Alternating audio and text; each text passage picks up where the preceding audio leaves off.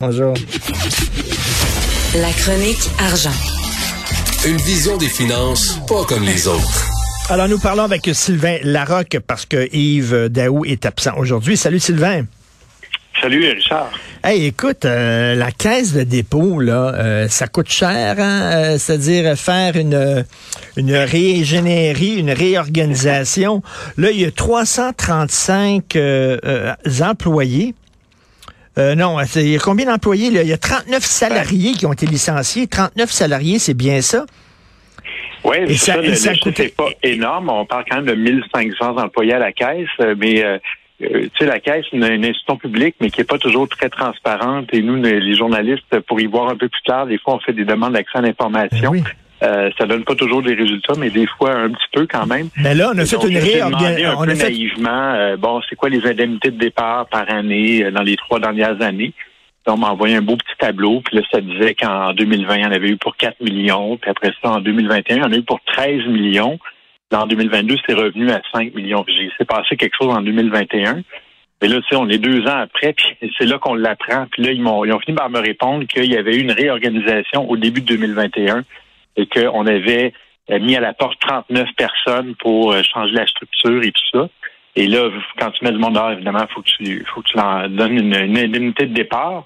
Et, là, quand tu calcules, ça fait quand même 335 000 dollars par personne qu'on a mis à la porte. Alors, euh, c'est sûr que les salaires sont élevés à la caisse, mais euh, c'est quand même beaucoup d'argent, on, s'entend.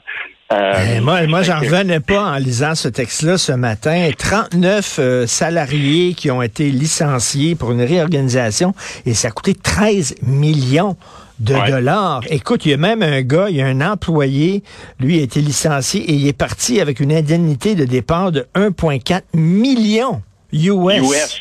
Ben, c'est ça. En canadien, ça fait quasiment 2 millions, là, son ben, Voyons donc. Lui, il s'appelle Martin Lagaille, il est parti en 2022. Euh, mais lui, on savait que ça ça marchait pas. Il était là trois ans, puis euh, on sentait que ça c'était pas le bon fit, comme on dit. Puis il est resté trois ans, puis il est parti avec 2 millions. Euh, c'est des gros salaires à la caisse, puis des fois, on se demande un peu euh, dans quel monde ils vivent, ces gens-là. Euh, c'est sûr qu'ils sont dans le secteur financier, ils vont toujours dire, nous, dans, si je travaillais pour une banque, je gagnerais encore plus, alors il faut que tu me donnes ici, il faut que tu me donnes ça. Euh, tu as des primes de départ à la caisse, mais tu as des primes d'arrivée aussi. quand ils veulent aller chercher des, des, gros canons, là, ou les, comment ils appellent ça, le ministre les Top Gun. Oui, les Top Gun. Le secteur financier, ben là, faut que tu les, faut que tu payes, faut que tu les payes avant pour les attirer, puis là, faut que tu leur garantisses que tu vas leur donner une prime de départ quand ils vont partir. Et pendant qu'ils sont là, il faut qu'ils gagnent des gros salaires aussi. Alors, euh, c'est la loi des, des, gros chiffres à la caisse de dépôt. Là. Mais là, les, les euh, gens qui travaillent dans l'entreprise privée, là, quand il y a des réorganisations dans une entreprise privée, là, euh, il y a des gens, ben, ils se font licencier puis ils perdent leur job, puis ça vient de finir. Ils n'ont pas de prime de départ, certainement pas des primes aussi généreuses que ça.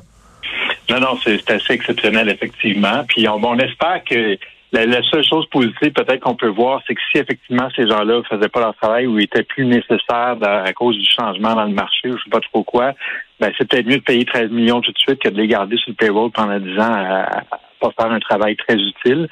Mais il y aurait peut-être lieu quand même de revoir les, indemnités de départ et tout ça. Là, il y a eu une frénésie dans les deux dernières années, taux de chômage très, très bas.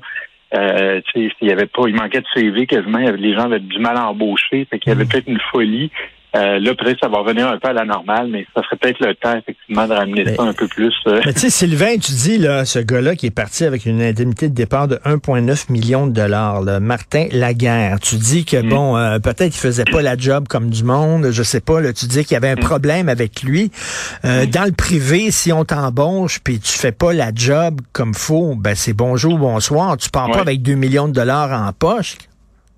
Ben, lui avait négocié son, ça, c'était dans son contrat avant qu'il soit embauché. Fait que ils ont des bons avocats, hein, des bons négociateurs, ces gens-là. Ils ont de l'argent et euh, ils peuvent négocier. Et euh, la caisse est toujours un petit peu dans ses petits souliers. Ah ben là, lui, il a travaillé pour une grande firme dans, à Wall Street. Donc là, si on va aller le chercher, hmm. c'est nous euh, qui devons être gentils avec lui. Il y a un peu ce, rapport de force-là. Et honnêtement, il y a tellement d'argent dans le système financier mondial que la caisse a comme un peu je dirais pas qu'elle n'a pas le choix, mais disons qu'il faut suivre un peu. Non, c'est sûr que tu vas te ramasser avec des, des, des, zéros de classe non plus. Là. Euh, non, mais non. mais vu, vu du, du, du terrain des, du plancher des vaches, disons que c'est assez, assez choquant de voir. Tout à fait. tu sais quoi la rémunération globale, la, rémunération moyenne à la caisse? Non. C'est 300 000 par personne. Là, je compte les secrétaires et je compte les VP et les, les présidents, mais c'est 300 000 quand même par personne.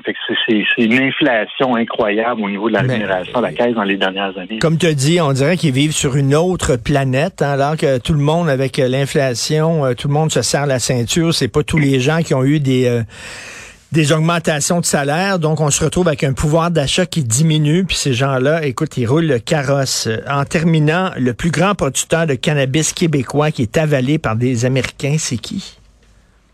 Ça s'appelle Exo, c'est basé à Gatineau. Euh, c'est le seul grand producteur de potes québécois.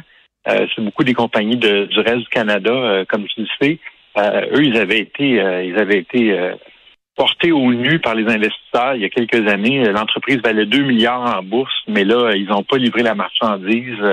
ils ont eu des mauvais résultats financiers. Il y a eu des le PDG fondateur du quitté à un moment donné. Euh, et là, ça, ça, a été de mal en pis pour eux. Et là, finalement, ils ont été vendus à des Américains pour 75 millions. Que tu passes de, de 2 milliards puis tu tombes à 75 millions? Euh, mais c'est c'est pas exceptionnel à Exo. Hein. Il, y a, tous les producteurs de cannabis, il y en a qui ont fait de l'argent. Ceux qui ont vendu leurs actions tôt ont fait de l'argent, mais la plupart ont perdu de l'argent avec le pot parce que finalement, euh, il y a, les, les, les, belles prévisions qu'on avait faites sur la croissance du marché se sont pas vraiment concrétisées. Mais c'est quand même triste. C'est le plus gros, je pense, le plus important euh, fournisseur de la SPDC, euh, Exo. Et puis là, il va se retrouver des mains américaines. Euh, c'est toujours un peu la même histoire. Hein? On, on démarre quelque chose ici, puis les, les, les, Américains viennent acheter ça pour une bouchée de pain. Et euh, ben oui. c'est ça. Mais en même temps, tu sais, ça serait bien qu'il y ait un autre producteur québécois qui, qui, se lève et qui prenne la place finalement. Quand on achète euh, des, des, entreprises étrangères, on est tout content, mais quand on se fait acheter, on n'est pas content. Mais tu sais, ça joue sur les deux bords. Mais comme tu dis aussi, les, les grosses entreprises de potes, au début, là, ma, ma, blonde avait acheté des actions dans le pot, elle avait fait un, un petit coup d'argent. Au début, ça a bien marché, mais après ça, ça s'est complètement planté. Là. Oui, non, exactement. C'était des, tu sais comment comment tu peux euh, des fois être complètement désillusionné et avoir des attentes euh, complètement irréalistes. Ça, ça a vraiment tombé comme une roche, euh, malheureusement. Tant mieux, ça l'a vendu à temps. Oui, oui, oui, elle a vendu, elle a vendu à temps. Elle sentait que ça tombait. Mais en tout cas, écoute, chapeau pour ton texte sur la réorganisation coûteuse à la caisse. Moi, j'en reviens pas. Je tombais en bas de ma chaise. Écoute, il y a des gens qui sont chanceux. Merci beaucoup, Sylvain Larocque. Salut. Merci. Bonne, journée, Richard.